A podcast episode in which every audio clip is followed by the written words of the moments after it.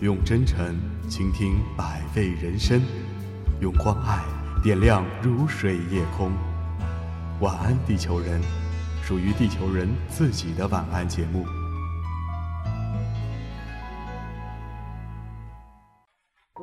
Hello，我亲爱的地球人，大家晚上好，欢迎收听今天的九九八号网络电台，我是唐子。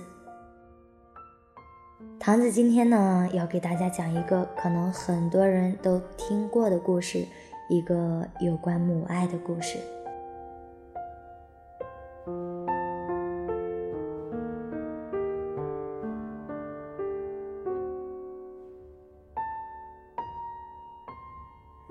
十八岁那年，他就因为行凶杀人被判了六年。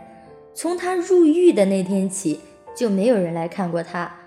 母亲守寡，含辛茹苦地把他养大，想不到他刚刚高中毕业就发生这样的事情，让母亲伤透了心。他理解母亲，母亲有理由恨他。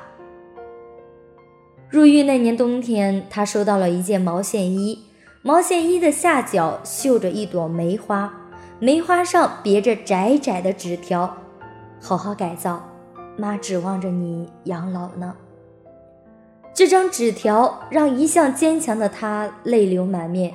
这是母亲亲手织的毛线衣，一针一线都是那么熟悉。母亲曾对他说：“一个人要像寒冬的腊梅，越是困苦，越要开出妖艳的花朵来。”以后的四年里，母亲仍旧没有来看过他，但每年冬天，他都寄来毛线衣，还有那张纸条。为了早一天出去，他努力改造，争取减刑。果然，在第五个年头，他被提前释放了。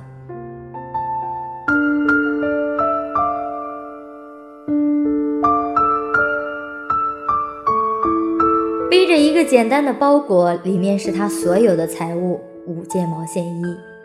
他回到了家，家门挂着大锁，大锁已经生锈了。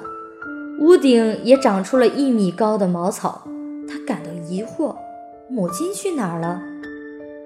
转身找到邻居，邻居诧异地看着他，问他：“不是还有一年才回来吗？”他摇头，问：“我妈呢？”邻居低下头说：“她走了。”他的头上像起了一个炸雷：“不可能！母亲才四十多岁，怎么会走了？”冬天，他还收到了他的毛线衣，看到了他留下的纸条。邻居摇头，带他到祖坟。一个新堆出的土丘出现在他的面前，他红着眼，脑子里一片空白。半晌，他问：“妈妈是怎么走的？”邻居说：“因为他行凶伤人，母亲借了债。”替伤者治疗。他进监狱后，母亲便搬到离家两百多里的爆竹厂做工，常年不回来。那几件毛衣，母亲怕他担心，总是托人带回家，由邻居转寄。就在去年春节，工厂加班加点生产爆竹，不慎失火，整个工厂爆炸，里面有十几个做工的外地人。还有来帮忙的老板，全家人都死了，其中就有他的母亲。邻居说着叹了口气，说自己家里还有一件毛线衣呢，预备今年冬天给他寄出去。在母亲的坟前，他捶胸顿足，痛哭不已，全都怪他，是他害死了母亲，他真是个不孝子，他真该下地狱。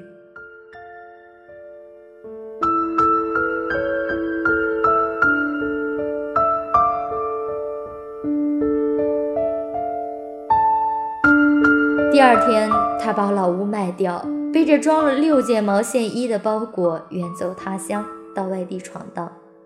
时间过得很快，一晃四年过去了。他在城市立足，开一家小饭馆，不久娶了一个朴实的女孩做妻子。小饭馆的生意很好，因为物美价廉，因为他的谦和和妻子的热情。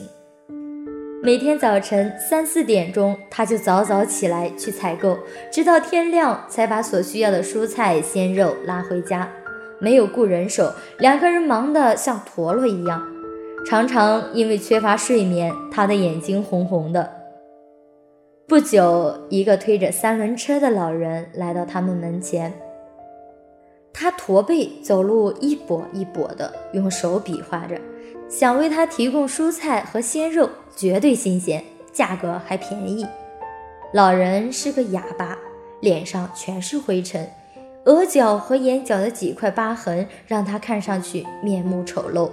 妻子不同意，老人的样子看上去实在不舒服，可他却不顾妻子的反对，答应下来。不知怎的，眼前的老人让他突然想起了母亲。老人很讲信用，每次应他要求运来的蔬菜果然都是新鲜的。于是每天早晨六点钟，满满一三轮车的菜准时送到他的饭馆门前。他偶尔也请老人吃碗面，老人吃得很慢，很享受的样子。他心里酸酸的。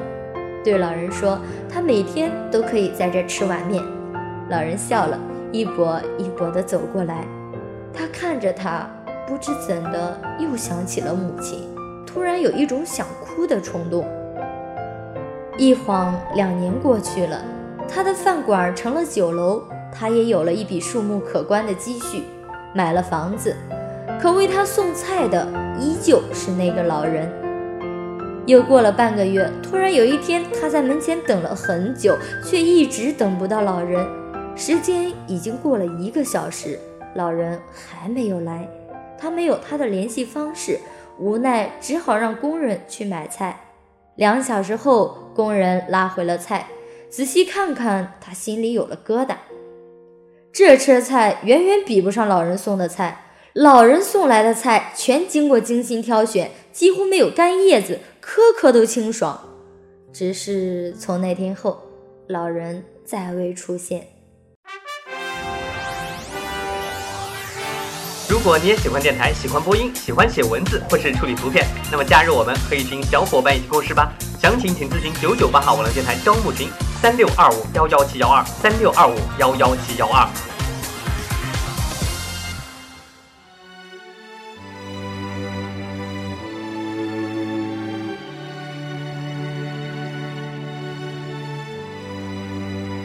春节就要到了，他包着饺子，突然对妻子说：“想给老人送去一碗，顺便看看他发生了什么事。怎么一个星期都没有送菜？这可是从没有过的事。”妻子点头，煮了饺子。他拎着，反复打听一个跛脚的送菜老人，终于在离他酒楼两个街道的胡同里打听到了他了。他敲了半天门，无人应答。门虚掩着，他顺手推开，昏暗狭小的屋子里，老人在床上躺着，骨瘦如柴。老人看到他，诧异的睁大眼，想坐起来，却无能为力。他把饺子放到床边，问老人是不是生病了。老人张张嘴，想说什么，却没有说出来。他坐下，打量这间小屋子。突然，墙上的几张照片让他吃惊的张大嘴巴，竟然是他和妈妈的合影。他五岁时、十岁时、十七岁时，墙角一只用旧布包着的包袱，包袱皮上绣着一朵梅花。他转过头，呆呆地看着老人，问他是谁。老人愣愣的。突然脱口而出：“儿呀！”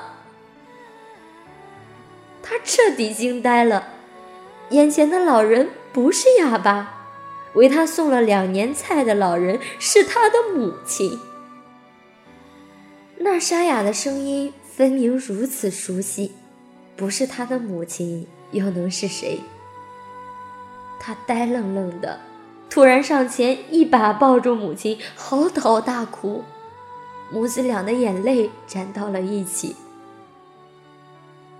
不知哭了多久，他先抬起头，哽咽地说：“看到了母亲的坟。”以为他去世了，所以才离开家。母亲擦擦眼泪，说是他让邻居这么做的。他做工的爆竹厂发生爆炸，他侥幸活下来，却毁了容，瘸了腿。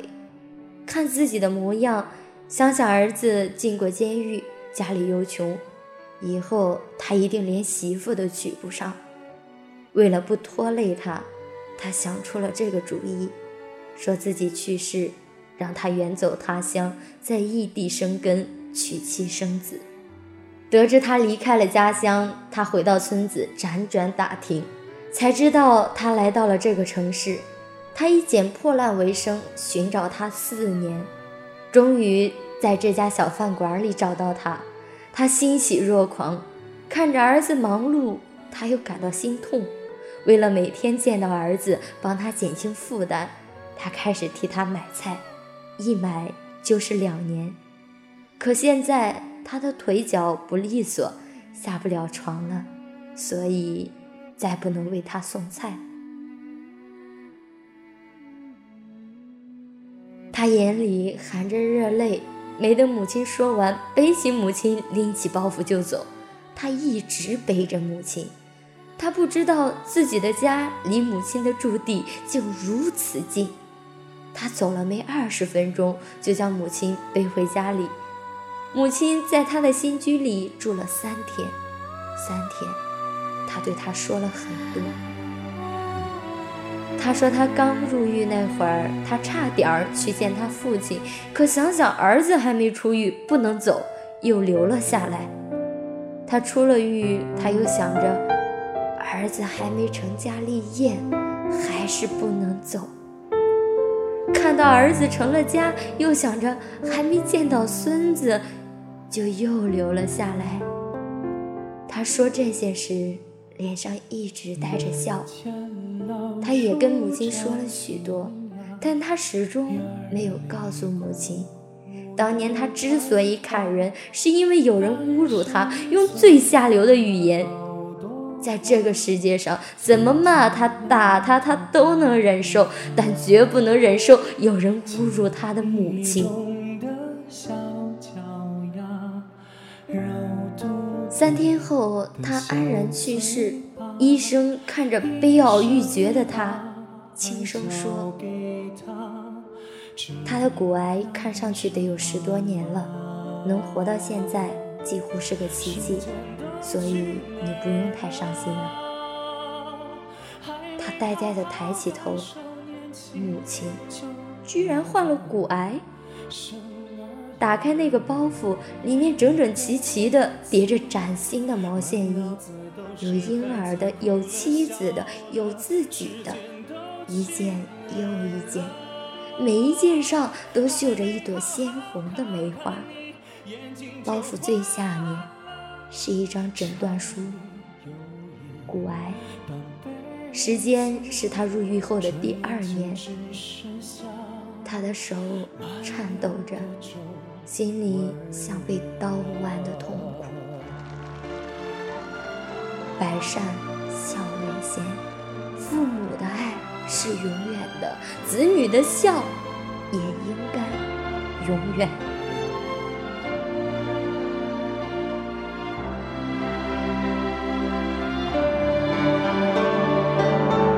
时间都去